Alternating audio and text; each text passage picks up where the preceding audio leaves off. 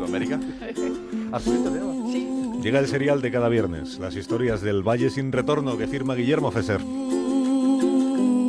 Rachel Corcoran tiene 24 años, un bebé de 16 meses y un marido policía. Bueno, realmente no es un agente convencional, trabaja para la DEC, Department of Environmental Conservation, el Departamento de Conservación del Medio Ambiente del Estado de Nueva York. Junto a otros 330 miembros del cuerpo, Dave Corcoran, el marido de Rachel, dedica su vida a prevenir la caza y pesca furtiva, las talas ilegales de madera y la contaminación de acuíferos. Su misión consiste en defender las leyes medioambientales, pero tiene también autoridad para prevenir, combatir e investigar la delincuencia en cualquier otro ámbito. Por eso Rachel, alarmada por la extrema velocidad con que un 4x4 avanza por la estrecha carretera comarcal, echa mano del móvil y le pone sobre aviso. Debe ir a 80 o 90 millas por hora. 140 kilómetros por hora, se extraña Dave. Ese conductor tiene que estar completamente loco.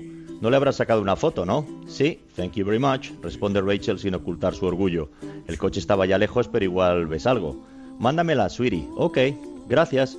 ¿Is the peanut alright? Sí, el cacahuete está bien, aquí le tengo. Baja Rachel la voz mientras acerca la mano para acariciar el rostro de su hijo. Rachel ha salido a plantar ajos en la pequeña huerta que los Corcoran tienen al borde de la carretera. Es la época, mediados finales de otoño, y no ha querido dejar al cacahuete solo en casa. Aunque el Peanut ha permanecido durante toda la operación dormido, Rachel, como cualquier madre primeriza, le ha ido recitando en voz alta los detalles. Primero buscamos una zona soleada y le añadimos un poco de caquita de caballo. Así, ¿ves qué bien? Ahora hacemos un agujerito de 8 centímetros de profundidad y metemos un dientecito de ajo, apuntando para arriba con el piquito. Estupendo. En fila y a unos 15 centímetros de distancia cavamos otro agujerito y otro y otro y ahora otra filita. Cada fila la separamos 5 centímetros de la anterior para que luego no se choquen las hojas. Así. Los dientes de ajito van a pasar el invierno bien enterraditos para protegerse de las heladas. Luego en primavera salen y para julio se habrá producido el milagro de que cada diente se haya convertido en una cabeza entera con nueve hermanitos. ¿Ves qué bien trabajamos juntitos tú y yo, mi amor? Rachel aprieta send, enviar y manda la foto. La verdad es que no está acostumbrada a este tipo de emociones. Al terminar high school, todos sus compañeros de clase marcharon a la universidad y ella fue la única que decidió quedarse en el pueblo y abrir una pequeña tienda de alimentación. Danemora General Store, sopa y sándwiches a diario para los locales y snacks y recuerdos los fines de semana para montañeros, excursionistas o deportistas de aventura. La vida transcurre en Danemora sin que haya mucho más que comentar que la caída de un árbol o la llegada anticipada de la nieve. Esas son aquí las primicias, breaking news. De lo demás casi no llega nada, salvo lo obvio. Canadá, por ejemplo, que se encuentra literalmente a dos pasos, ha elegido hoy nuevo primer ministro. El joven Trudeau ha terminado con los 10 años de conservadurismo de Harper. ¿Tú crees que se comenta aquí algo? Nope. Si no fuera porque Rachel es una mujer especialmente inquieta y ha contratado en el cable el canal de noticias de Al Jazeera, ella tampoco se hubiera enterado. Y eso que Ottawa está solo a tres horas de coche. Pero para Estados Unidos, Canadá es como el desván.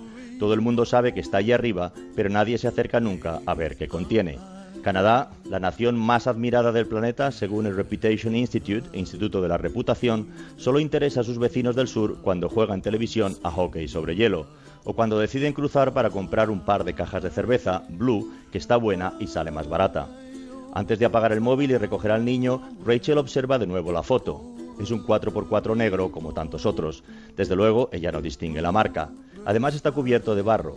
Quizás el conductor se ha metido en el fango del río o tal vez es uno de esos listillos que cubren con barro la matrícula para ahorrarse el peaje del puente. Cuando les hacen la foto por saltárselo sin pagar, como no se ve la placa, no hay manera de localizarles. En ese preciso instante, la primera ráfaga de aire del anunciado huracán Joaquín entra en la costa este y tumba de un manotazo la bicicleta que Cathy había colocado con un cartel de free gratis en la acera de su casa.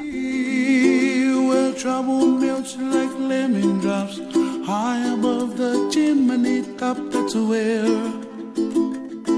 you find.